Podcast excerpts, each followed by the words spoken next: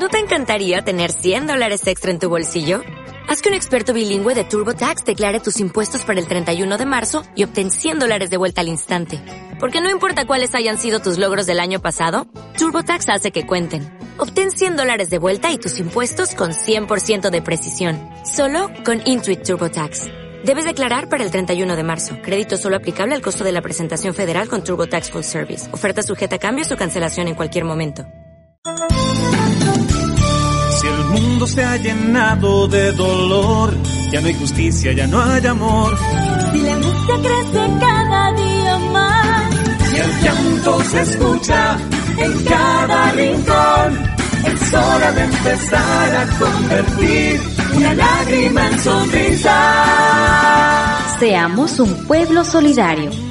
Voz de Lupano, su estación amiga. Nuestra misión es convertir una lágrima en sonrisa.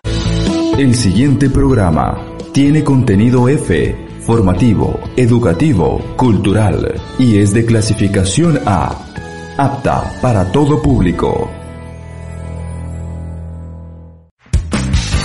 Emisora Voz de Lupano y la Unidad Educativa Dr. Camilo Cachejos Domínguez presentan Aprendiendo Juntos en Casa, un espacio de orientación educativa. Thank you. Estamos nuevamente junto a usted para saludarle con el cariño de siempre y agradecerle por continuar con nosotros. En este año 2021 sin duda estamos recargados de energía para acompañarle en su carrera educativa. Bienvenido, bienvenida a esta jornada de aprendizaje. Los maestros y maestras están listos para iniciar esta jornada. A propósito, le recordamos que nos corresponde abordar la semana 18. Estamos listos y muy gustosos de poder encontrarnos a través de la frecuencia de los 90.5 en esta tarea de aprender y enseñar. Bienvenido y bienvenida. Sandra, ¿qué tal? Muy bien y gustosa de poder saludarle, decirle también que me alegra mucho de saber que usted en este nuevo año sigue con la misma motivación y dedicación en sus estudios. Por ello, mi felicitación. Como cada semana, los maestros y maestras estamos listos para compartir la jornada de orientaciones pedagógicas con usted que está en segundo y tercer año de bachillerato. Ahora le pedimos tener todos los materiales necesarios sobre su mesa de trabajo. Recuerde, empezamos con las orientaciones pedagógicas para segundo año de bachillerato. Como cada semana empezamos con buena música. Al volver trabajamos ya con la asignatura de matemática.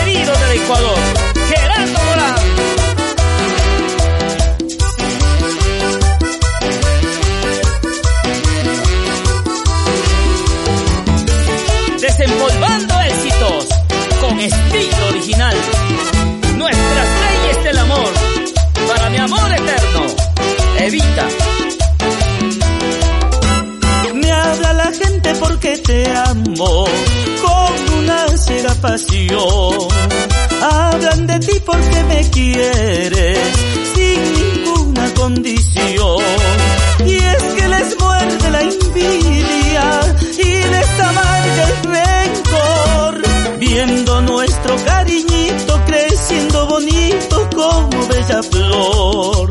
Viendo nuestro cariñito creciendo bonito como bella flor.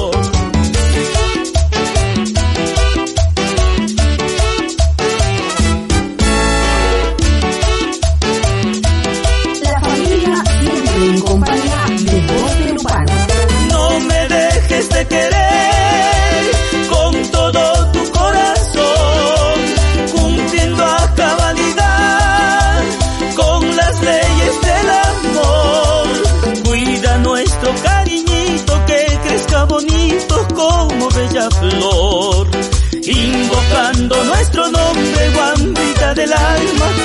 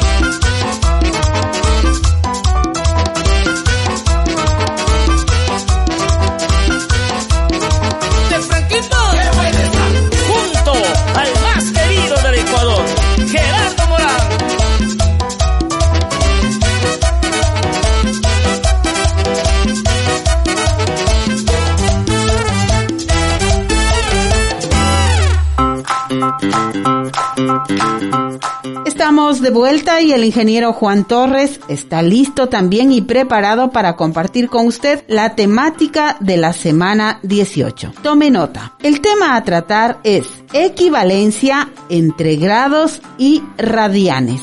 Nuevamente, equivalencia entre grados y radianes. Adelante compañero. Saludos amigos estudiantes del segundo año de bachillerato. Quien nos acompaña es el profesor Juan Luis Torres. Bienvenidos a una nueva semana de estudio, donde aprenderemos a resolver ejercicios de equivalencia entre grados y radianes. Bien jóvenes estudiantes, vayamos tomando apuntes en sus cuadernos de borrador, como también en hoja de refil. En la aplicación de esta semana vamos a ir resolviendo las actividades propuestas por el docente. Primera actividad es de pasar grados a radianes. Como primera cantidad tenemos 110 grados. Estos 110 grados multiplicaríamos con 2 pi radianes y dividimos para los 360 grados. A la vez podemos simplificar los símbolos de los grados, tanto en el denominador como en el numerador.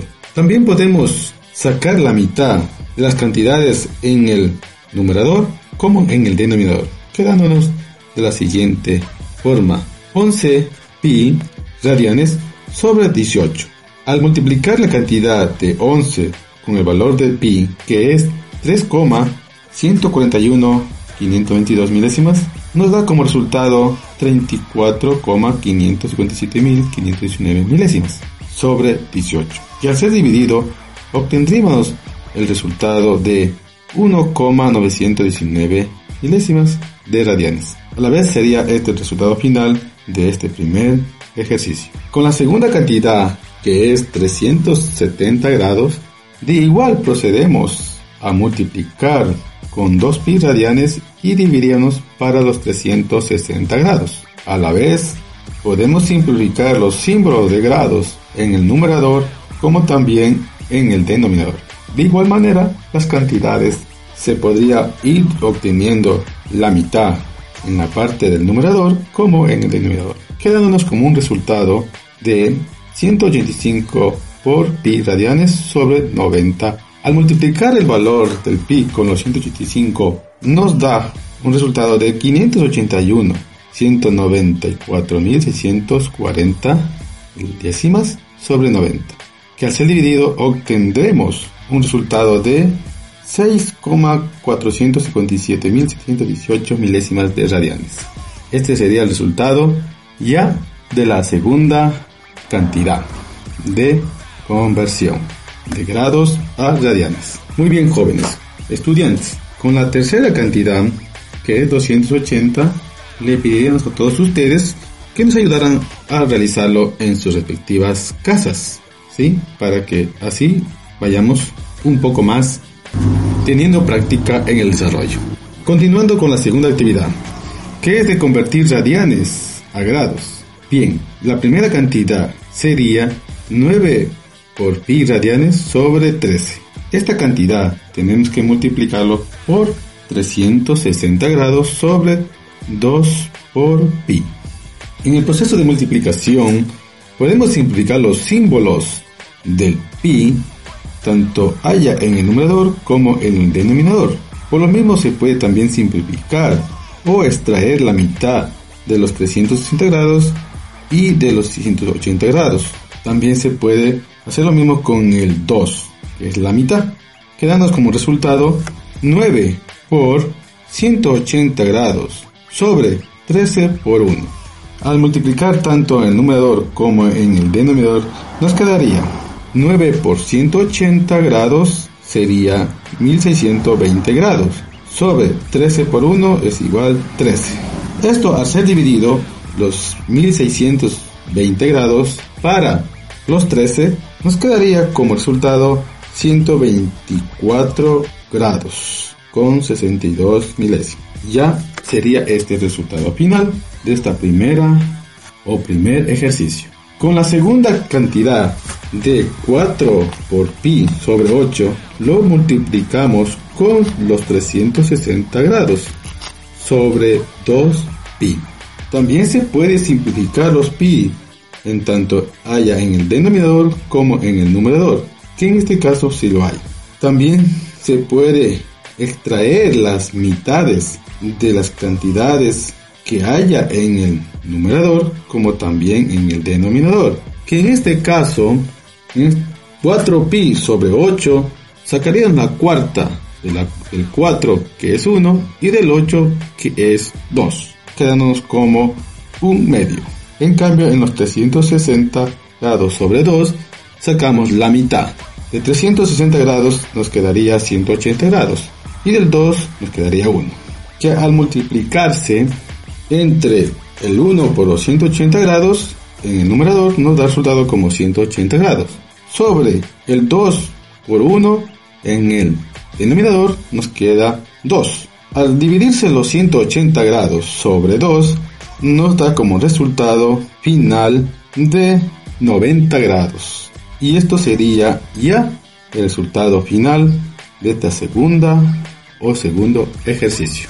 Para continuar con la tercera cantidad de 3 pi sobre 7, esto lo dejaríamos para ustedes estudiantes que lo realizaran en sus respectivas casas, haciendo práctica a sus conocimientos. Muy bien, jóvenes, esto ha sido todo por hoy. Que tenga una hermosa semana. Me despido dando gracias a Dios.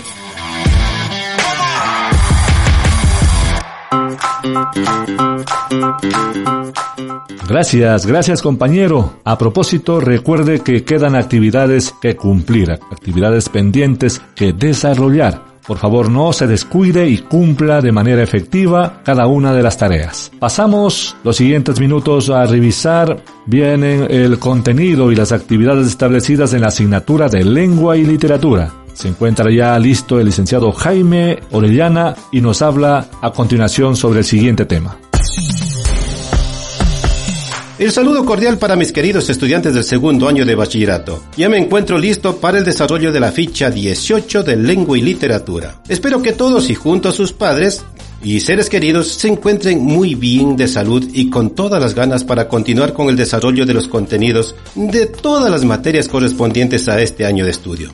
En esta ficha o en esta semana vamos a continuar hablando sobre el modernismo y concretamente a otros dos representantes de este movimiento literario, el modernismo. Habíamos dicho que el modernismo es un movimiento literario fundamentalmente hispano que se inició a fines del siglo XIX y se prolongó hasta la primera década del siglo XX. Analizamos algunas características y conocimos la biografía y algunas obras de dos representantes de este movimiento como fueron Rubén Darío y Gabriela Mistral. Pues bien, hoy nos corresponde analizar o estudiar a José Santos Chocano. Él es un poeta peruano nacido en el año de 1875. Fue considerado el poeta de América por su gran personalidad y por la pretensión de rivalizar a Rubén Darío aunque no se parecía mucho en la profundidad de su poesía. Trabajó como periodista y se desempeñó como diplomático en países de América y España. En 1912 colaboró en Guatemala con el dictador Manuel Estrada Cabrera. En 1922 fue consagrado en Lima por su obra poética. Sus textos se distinguen por el pintorequismo y la exaltación de la naturaleza y lo exótico. En 1925 fue juzgado y absuelto por matar a un escritor que hablaba mal de él. En un viaje a Chile murió asesinado por un enfermo mental. Sus obras más representativas son Alma América, Primicias de Oro de las Indias y La Magnolia. Justamente este poema, La Magnolia, lo tiene usted aquí en la presente ficha, el mismo que lo va a leer y si ya lo hizo, mucho mejor. para tener una idea clara de su contenido.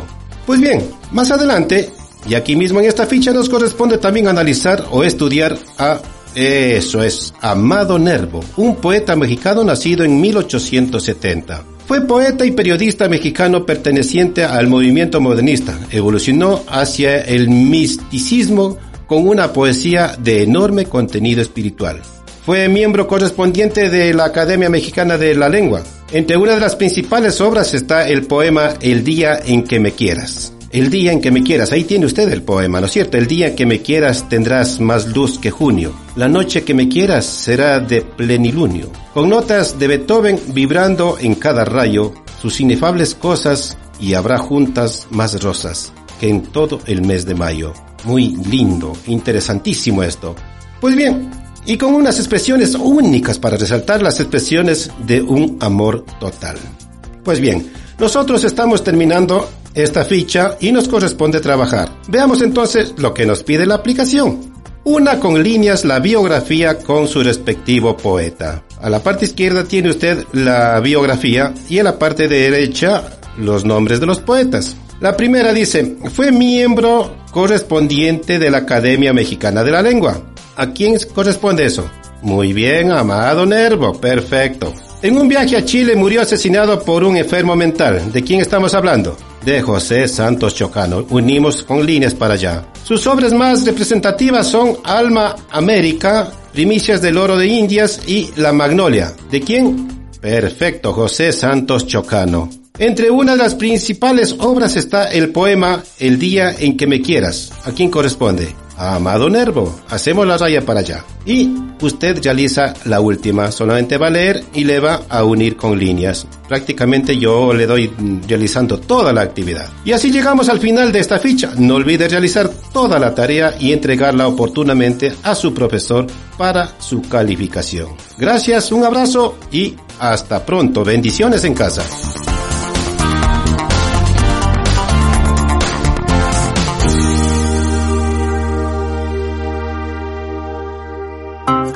thank you También queremos recordarle, estimado estudiante, que usted, aparte de las actividades en cada una de las asignaturas, debe cumplir con el trabajo que se ha establecido en el módulo de proyecto de vida. Trabaje y una vez concluido, debe entregarlo a su docente tutor o tutora. Ahora estamos trabajando en la ficha pedagógica correspondiente a la semana 18. Los minutos siguientes le invito a poner mucha atención a las orientaciones pedagógicas en la asignatura de química. Para ello, el profesor Ruilova nos explica el tema, dilución. Así es, dilución. Bienvenidos, queridos y estimados estudiantes de segundo bachillerato general unificado y figuras técnicas, a su clase semanal de química. Hoy estaremos hablando sobre las diluciones. Ponerse cómodos, cojan papel y lápiz que arrancamos con nuestra clase. Dilución. Si queremos disminuir la concentración de una solución, debemos realizar una dilución, la cual consiste en ir de una solución concentrada a una solución menos concentrada. Para determinar la concentración de diluciones utilizamos la siguiente fórmula. Masa 1 por volumen 1 es igual a la masa 2 por el volumen 2, donde M1 y M2 son las concentraciones molares de las disoluciones inicial y final, respectivamente. B1 y B2 son los volúmenes iniciales y finales respectivamente. Ejemplo, supongamos que tenemos un litro de lejía 0,3 mol por litro y la diluimos con un litro de agua adicional. Calculemos la concentración final de la disolución. Hay 0,3 moles de clorato de sodio, lejía. El número de moles de soluto no cambia. Lo que obtenemos es una solución menos concentrada, porque el volumen de agua será mayor. Un litro más un litro nos da igual a 2 litros. Paso número 1. Identificamos los componentes de la disolución a diluir. Tenemos los datos. La masa 1 es 0,3 moles. El volumen 1 es 1 litro. el volumen 2 son 2 litros y lo que tenemos que encontrar es la concentración molar, o sea, M2. Aplicando la fórmula, tenemos masa 1 por volumen 1 es igual a masa 2 por volumen 2. Despejando masa 2 nos va a quedar masa 1 por volumen 1 dividido para volumen 2. Entonces sería 0,3 multiplicamos por 1 y dividimos para 2 nos da a 0,15 mol por litro. Entonces ya tenemos que la concentración molar ha sido de 0,15 mol por litro. Paso 2. Despejamos la concentración M2 y reemplazamos los valores en la fórmula. Ejemplo 2. Se compra un frasco de 2 litros de ácido sulfúrico H2SO4, que es la fórmula del ácido sulfúrico cuya concentración es de 8 moles. Para trabajar en el laboratorio se requiere una concentración de volumen de 1.5 moles. Calculemos el volumen final de la disolución. Identificamos los componentes de la disolución a diluir, o sea, los datos. La masa 1 es 8 moles. Volumen 1, 2 litros. La masa 2 es 1.5 moles y el volumen 2 es la incógnita. Despajamos el volumen final y reemplazamos los valores en la fórmula, que nos quedaría de la siguiente manera. 8 multiplicado por 2 y dividido para 1.5. Entonces la concentración molar o el volumen final va a ser igual a 10,67 litros. Una vez que hemos hecho estos dos ejercicios, ustedes en su casita van a realizar las siguientes actividades. Tenemos tres pequeñas actividades. Supongamos que tenemos 2 litros de lejía, 0,3 mol por litro y la dividimos en 3 litros de agua. Adicional, calculemos la concentración final de la disolución. Se compra un frasco de 2 litros de desinfectante cloro, cuya concentración es de 5 moles. Para trabajar en el laboratorio se requiere una concentración de volumen de 1.5 moles. Calculemos el volumen final de la disolución. Y por último tenemos una preguntita bien sencilla. ¿Qué es una dilución? Queridos estudiantes, espero que las orientaciones metodológicas que hoy hemos preparado para ustedes sean de gran beneficio y vayan encaminadas a despejar todas las expectativas referentes a la materia de biología. Cualquier inquietud o pregunta, no dude en contactarse con su profesor para que le oriente y despeje dichas inquietudes. Les espero la próxima clase. Hasta pronto, estimados estudiantes.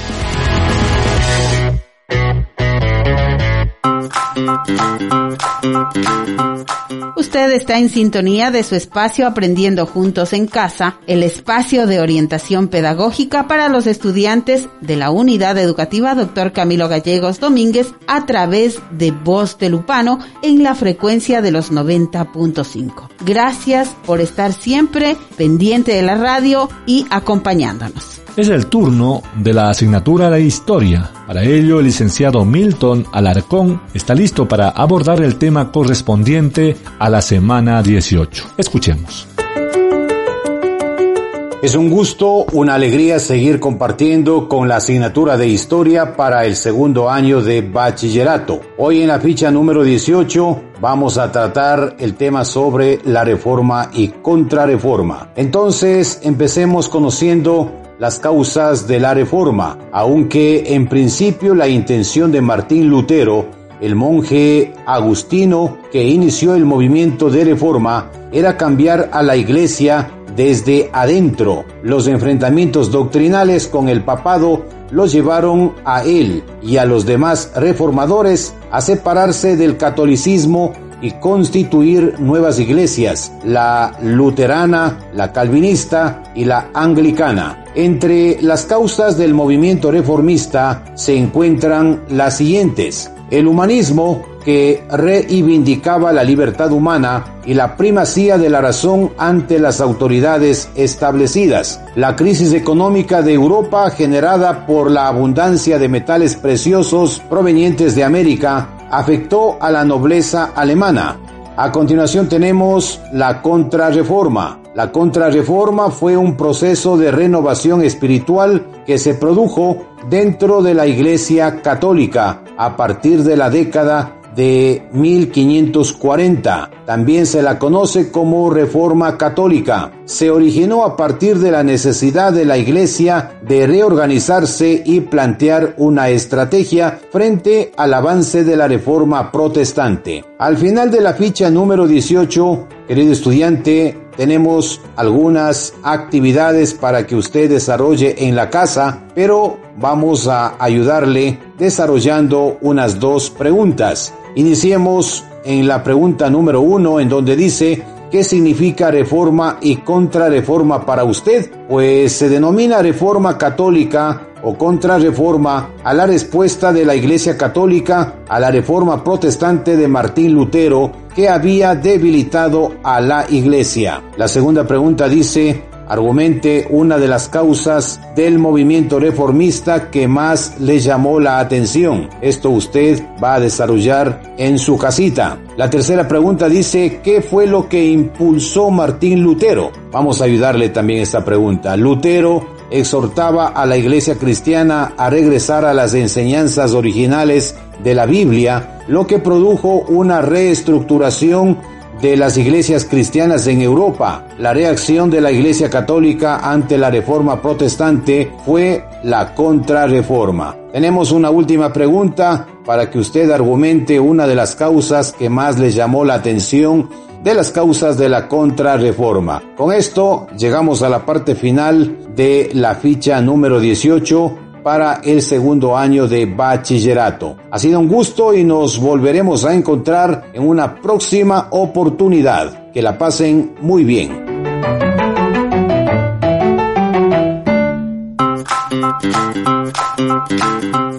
Así hemos revisado los contenidos de las asignaturas para segundo año de bachillerato. No olvide trabajar en las actividades pendientes. Semana 18. Ahora le invitamos a disfrutar del siguiente tema musical.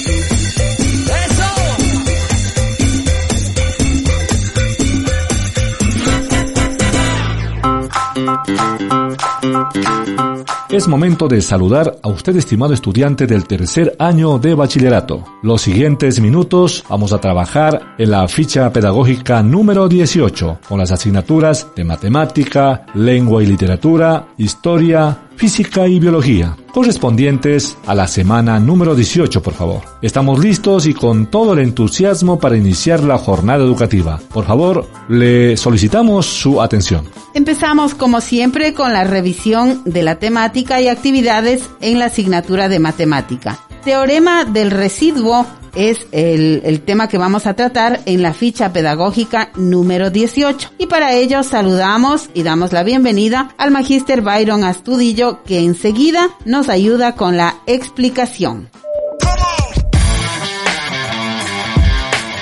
Un gusto saludarles a cada uno de ustedes, estimados estudiantes del tercer año de bachillerato, al inicio de este nuevo año. Deseo de todo corazón que la magia de la Navidad que terminamos de pasar sirva de abono fértil para enfrentar cada día de este nuevo año, que sus anhelos se cumplan y se fortalezcan en Dios para superar las adversidades y retos que nos deparará este nuevo año. El profe Byron Astudillo les desea un feliz año nuevo y les invita a ubicarnos en la aplicación de la ficha número 18 cuyo tema es el teorema del residuo.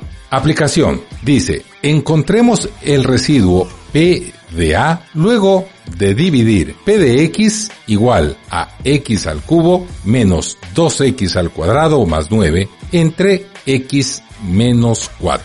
Recuerde que esta regla es válida cuando dividimos un polinomio para un binomio de primer grado. Muy bien. Ahora vamos al paso número 1. Este dice que igualemos a cero el binomio de primer grado, es decir, igualamos a cero x menos 4. Escriba por favor, x menos 4 igual a cero. Ahora, despejando x nos queda que x es igual a más 4. Subrayemos esto por favor, x igual a 4. Perfecto. Paso 2. Reemplazamos el valor de x igual a 4 en p de x para obtener p de a, es decir, el residuo. Iniciemos por favor. p de x es igual a x al cubo menos 2x al cuadrado más 9. Reemplazando o evaluando la función tenemos, escriba por favor, p de 4 es igual a 4 elevado al cubo menos 2 por 4 elevado al cuadrado más 9. Perfecto. Ahora, resolviendo las potencias nos queda. Escriba por favor. P de 4 igual a 64 menos 2 por paréntesis, escribamos 16, perfecto, y más 9. Ahora desarrollemos las operaciones indicadas y tenemos P de 4 igual a 64 menos 32 más 9. Realizando las sumas, nos queda que P de 4 es igual a 64 más 9 igual a 73. Escriba 73 y luego menos 32. 73 menos 32 nos da 41. Es decir, que P de A es igual a 41.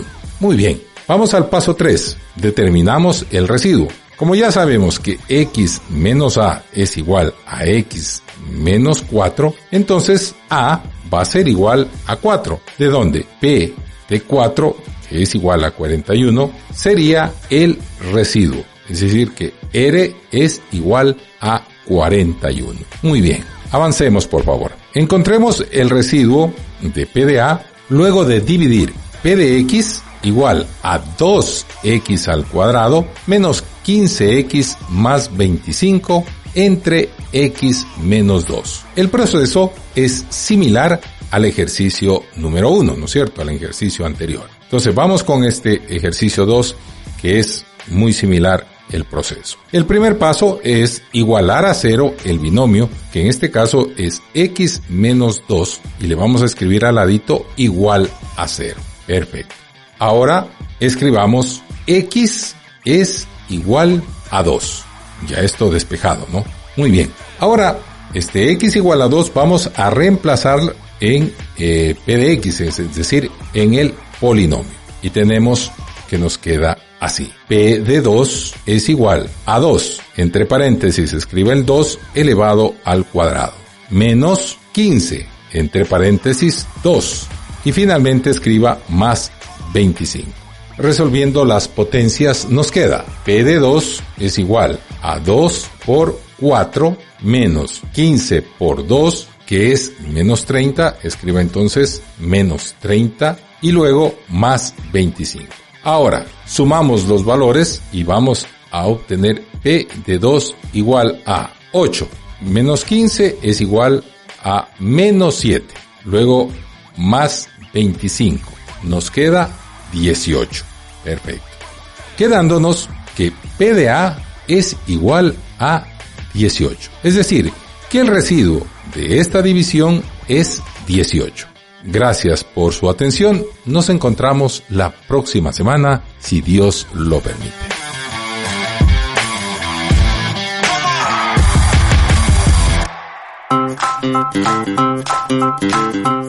Queremos destacar su esfuerzo y dedicación durante todo este tiempo, tiempo que no ha sido fácil para nadie, pero resaltamos su constancia, su perseverancia. Ya falta poco para llegar a la meta trazada. Le animamos a continuar. Bien, ya está listo el licenciado Jaime Orellana con la asignatura de lengua y literatura. Veamos qué tenemos para esta semana.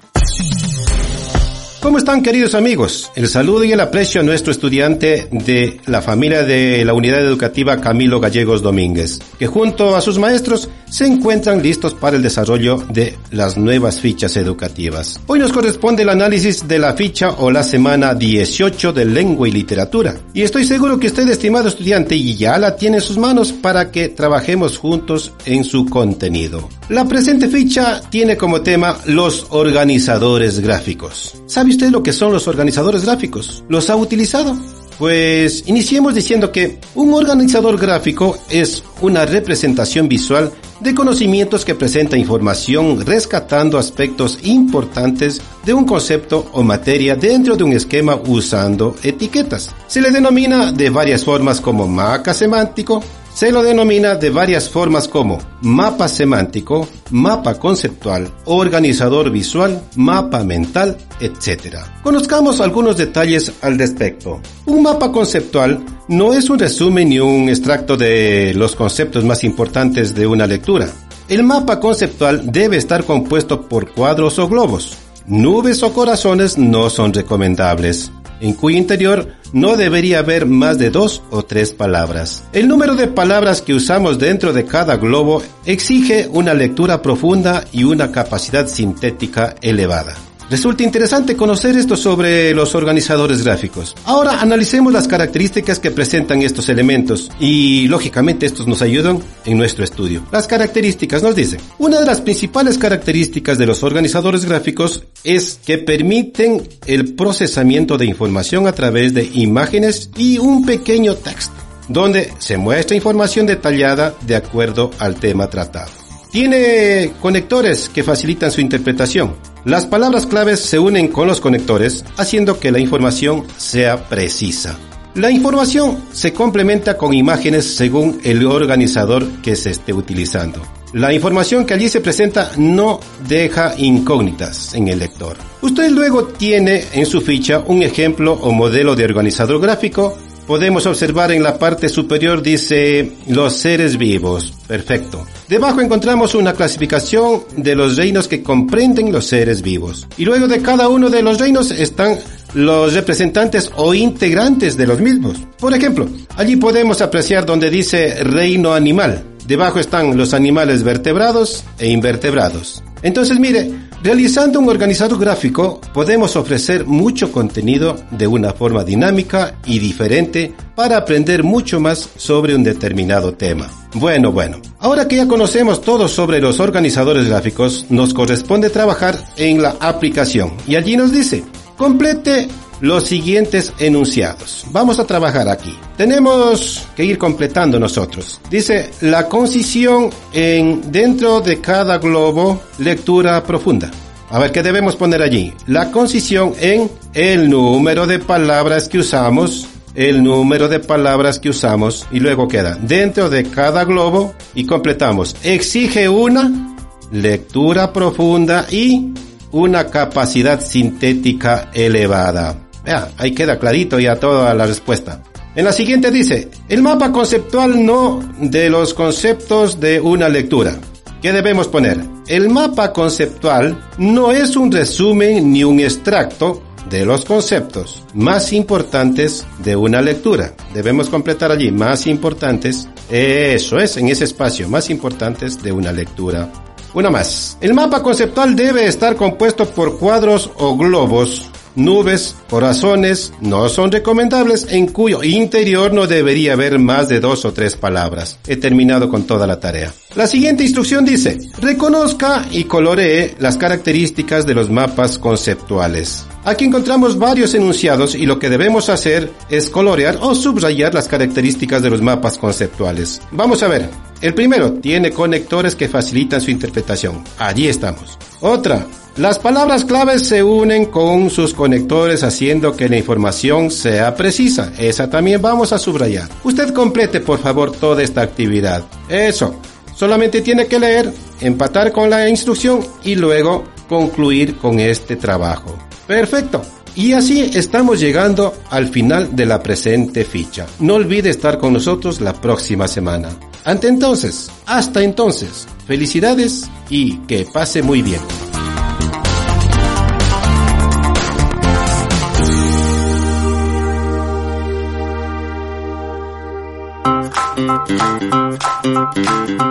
Este espacio educativo llega a usted a través de la emisora Voz de Lupano de lunes a viernes a partir de 20 horas a 21 horas 9 de la noche. Además, le recordamos el horario de trabajo para cada curso y nivel. Ponga atención. Lunes, octavo y noveno años. Martes, décimo y primero de bachillerato. Miércoles, segundo y tercero de bachillerato jueves industria de la confección y viernes instalaciones de equipos y máquinas eléctricas. A continuación, la revisión del contenido y actividades en la asignatura de Historia. Para ello, el licenciado Milton Alarcón nos comparte las siguientes orientaciones referentes a la semana 18.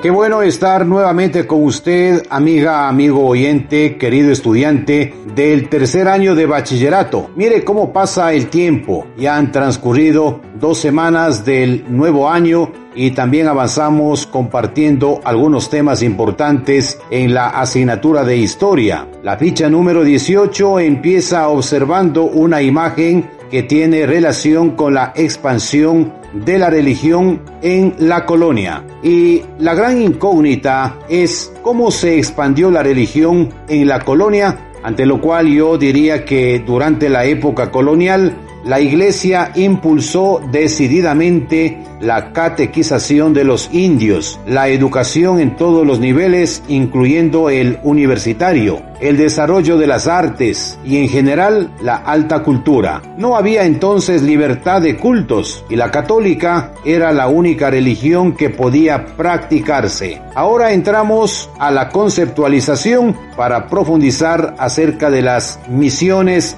dentro del proceso de consolidación y expansión religiosa de la colonia. Entre las funciones que cumplía la Iglesia Católica en la época colonial fueron, en primer lugar, servía de entidad intermediaria entre los distintos reinos. Era el principal consejero para la toma de decisiones de la corona o de los reyes de un país. La Iglesia Católica fue insertada por los conquistadores españoles y portugueses y fue la única religión permitida. Los habitantes originales de América fueron obligados a abandonar sus culturas prehispánicas. Una colonia es un conjunto de personas que proceden de un mismo territorio y que se establecen en otro lugar. El término también se utiliza para nombrar al lugar donde se establecen estas personas y por extensión al territorio que es dominado por una potencia extranjera. Ahora en la parte final de la ficha número 18 en donde se encuentra la aplicación tenemos algunas actividades como por ejemplo cuál fue el papel de la iglesia en la colonia. Recuerde que durante la época colonial la Iglesia impulsó decididamente la catequización de los indios, la educación en todos los niveles incluyendo el universitario, el desarrollo de las artes y en general la alta cultura. No había entonces libertad de cultos y la católica era la única religión que podía practicarse. Otra de las preguntas dice, ¿quién trajo el catolicismo a América? La Iglesia Católica fue insertada por los conquistadores españoles y portugueses y fue la única religión permitida. Los habitantes originales de América fueron obligados a abandonar sus culturas prehispánicas. Tenemos ahí otras preguntas. Vamos a dejar para que usted, querido estudiante, desarrolle en su casa en el momento que usted tenga el tiempo libre. De esta manera llegamos a la parte final de este compartir, una temática muy interesante para usted, querido estudiante del tercer año de Bachillerato General Unificado. Nos volveremos a encontrar en una próxima oportunidad.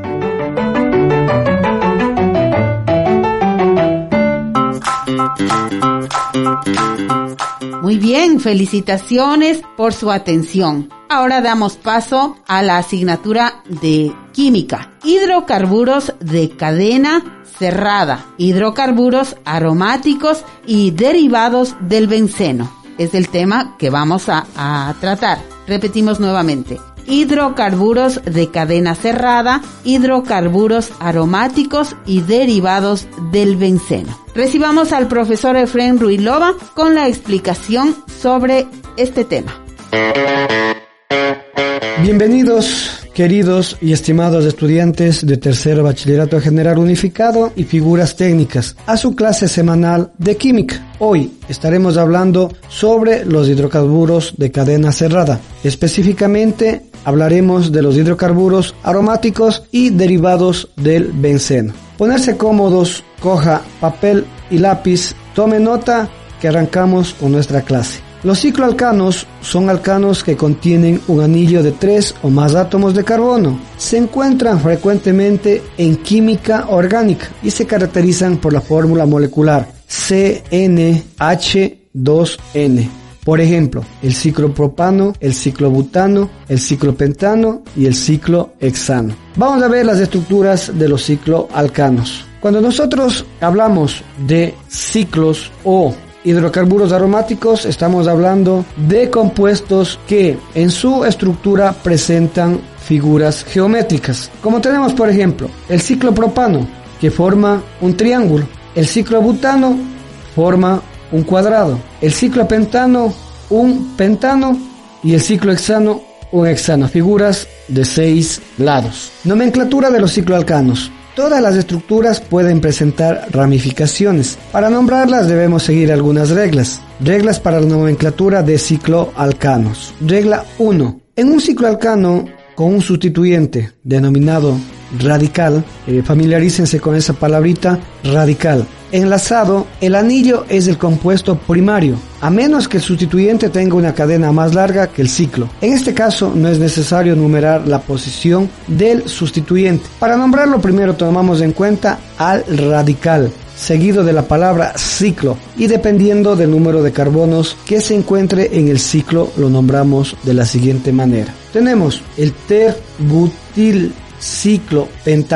En pocas palabras tenemos una figura de cinco lados. En donde tenemos el ciclo, como les dije, es el pentano, la figura de cinco lados. Y el radical es el terbutil, si ustedes ahí en su ficha lo van a ver más claro, eh, revísenlo y tomen mucha atención.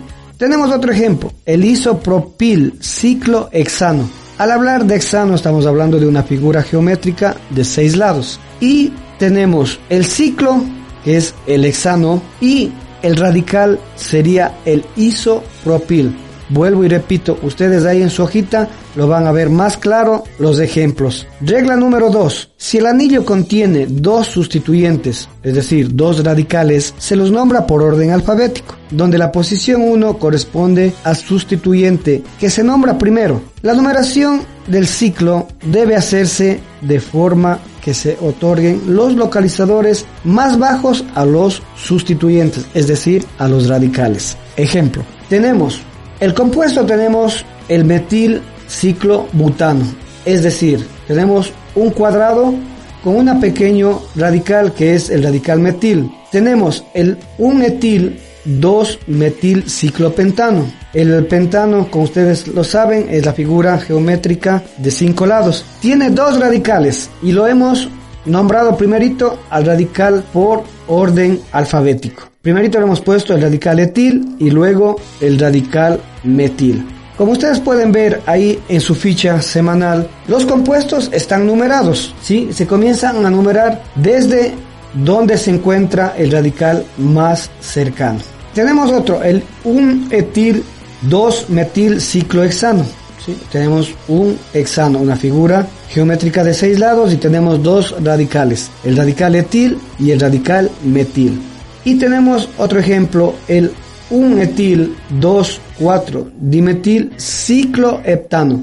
Si hablamos de heptano estamos hablando de una, de una figura geométrica de siete lados. En el carbono número 1 se encuentra el radical etil, en el carbono 2 y 4 se encuentran los radicales metil.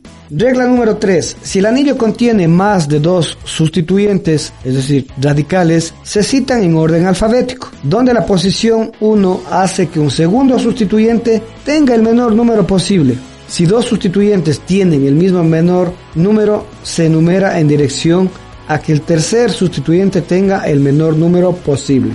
Ejemplo, tenemos 1,1 2 trimetilciclobutano. Estamos hablando de una figura geométrica de cuatro lados, un cuadrado. Si decimos trimetil, es decir, que en la estructura se encuentran tres radicales metil. Entonces, como son tres, utilizamos los prefijos di, tri, tetra, etcétera, etcétera, según los radicales que hayan dentro de la estructura. Tenemos otro ejemplo, el 1-etil 2,4 dimetil ciclohexano. Es decir, que nosotros tenemos en el compuesto, en el hexano, la figura de seis lados, tenemos un radical etil y dos radicales metil. Por eso nosotros le hemos puesto dimetil, porque tenemos dos radicales metil dentro de la estructura. Y lo que ustedes, mis jóvenes estudiantes, con estas pequeñas clases, van a hacer la siguiente actividad en sus hogares, en su casita. Les hemos puesto unos cuatro estructuras de ciclo alcanos, en los cuales ustedes van a enumerar y nombrar los dichos compuestos, eh, realmente de acuerdo a las orientaciones que hemos dado en esta clase. Mis queridos estudiantes, espero que las orientaciones metodológicas de hoy sean de gran beneficio y vayan encaminadas a despejar todas las expectativas referentes a la materia de química. Cualquier inquietud o pregunta no dude en contactarse con su profesor para que les oriente y despeje dichas inquietudes. Queridos estudiantes, les espero en la próxima clase y hasta pronto.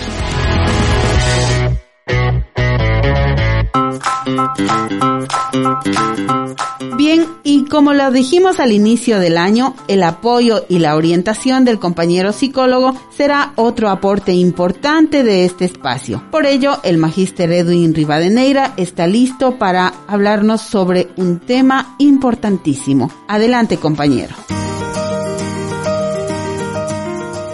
Un saludo cordial a lo largo y ancho de nuestra provincia que este año nuevo sea un año de realizaciones para todos. Continuando con nuestras temáticas, nuestra programación para llegar a los señores estudiantes en lo relacionado al módulo del Departamento de Consejería Estudiantil. En este segmento vamos a hablar de lo que es la adolescencia, ¿no? Y para ello hay que entender que la adolescencia es una etapa, una etapa que se marca dentro de un ciclo de vida. Todos los seres vivos y especialmente el ser humano como tal cursa en toda su vida un ciclo, ¿no? Desde que nacemos, crecemos, nos desarrollamos, reproducimos o procreamos y termina en la última etapa del ciclo que es la muerte. Dentro de este ciclo de vida hay etapas que tiene que cursar o tiene que pasar el ser humano.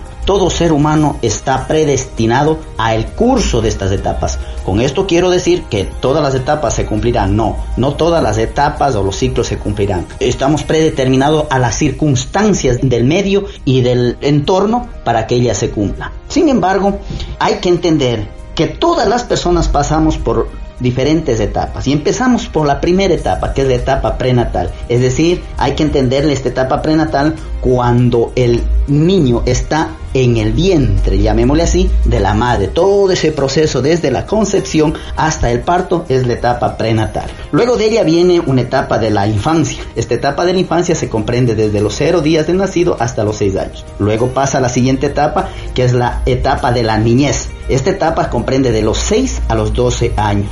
Luego tenemos la etapa de la adolescencia, que es la etapa que hoy vamos a tratar, que se comprende desde los 12 a los 20 años aproximadamente. Luego de la adolescencia hay la etapa de la juventud comprendida entre los 20 a los 25 años, la etapa de la adultez de los 25 a los 60 años y la etapa de la ancianidad de los 60 años hasta el fallecimiento del individuo. Tenemos que entender que estos tiempos que yo detallo en estas etapas del desarrollo humano no son estáticas, simplemente se hace en una descripción de tiempo para poderlos ir clasificando. Algunos actores o estudiosos de estos lo dividen en otros tiempos, ¿no? Es decir, les ubican o los sitúan en años, en menos años, en más años. Sin embargo, todos tenemos que cumplir o pasar estas etapas del desarrollo de nuestra vida.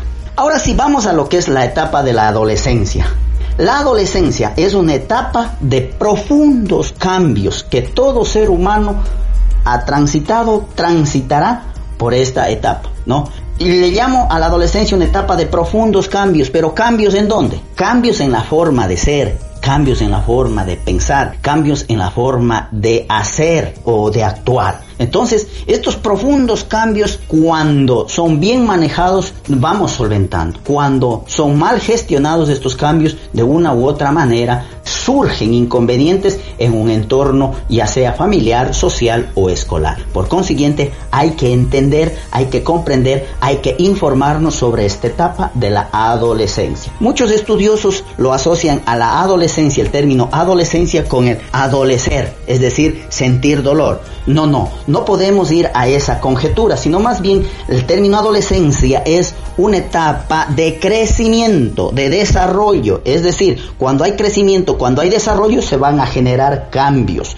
Y los cambios son cambios que son de forma asincrónica. Y estos cambios se dan en todo el ser humano, en la parte física, en la parte biológica, en la parte hormonal, en la parte espiritual, en la parte social. Es decir, se produce profundos cambios en la persona que está atravesando o está pasando por esta etapa de la vida. Vamos a decir también sobre la adolescencia que cuando una persona, cuando un individuo un joven está en esta etapa de la adolescencia, se presentan dos conductas típicas, llamémosle así, de esta etapa, que una de ellas es la, la ambivalencia, ¿no? La ambivalencia que el joven o la señorita experimentan al estar en esta etapa. ¿Y qué se entiende por ambivalencia? Este fenómeno de la ambivalencia está determinado por momentos en donde el adolescente busca un gran distanciamiento y autonomía, ¿no? Y en otras ocasiones él quiere el cobijo, quiere la protección de la familia, de los seres que están al lado de él.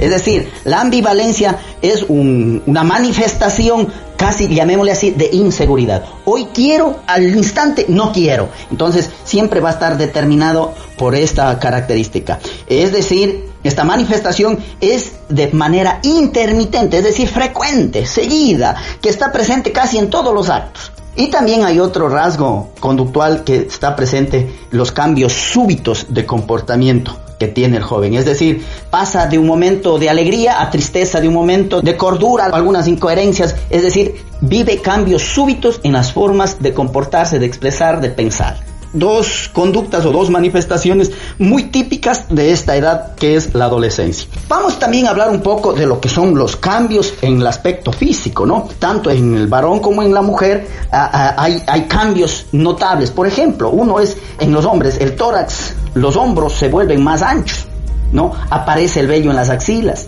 A las mujercitas les crece el busto, las caderas se ensanchan se inicia la ovulación.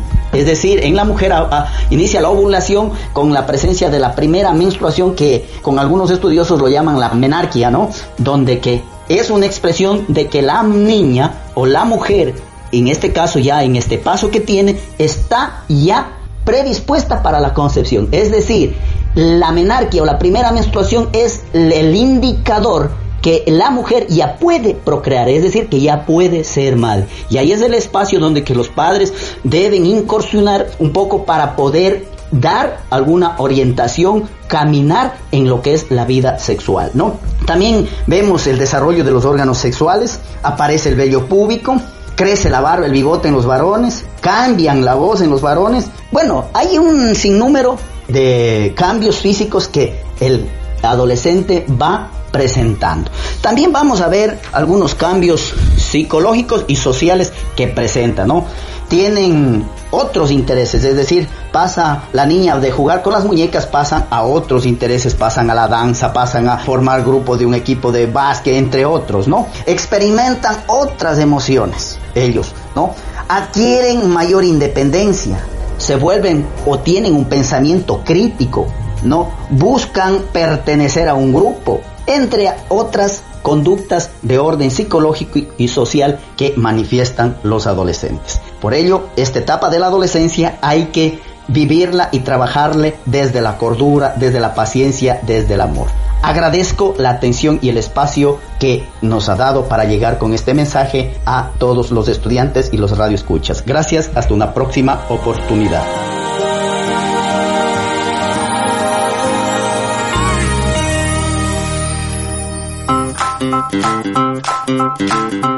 Se nos terminó el tiempo, qué pena. Tenemos que despedirnos. Gracias por su atención. Le quedan actividades que desarrollar y luego entregar a su docente correspondiente en cada una de las asignaturas. Gracias por su atención. Buen descanso. Le deseamos una excelente noche. Nos despedimos y felicidad.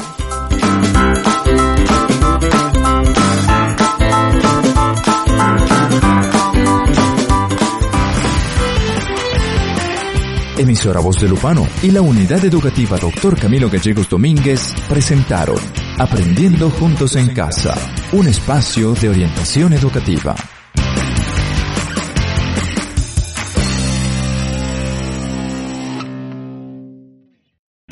O'Reilly Auto Parts puede ayudarte a encontrar un taller mecánico cerca de ti. Para más información, llama a tu tienda O'Reilly Auto Parts o visita oreillyauto.com. parts.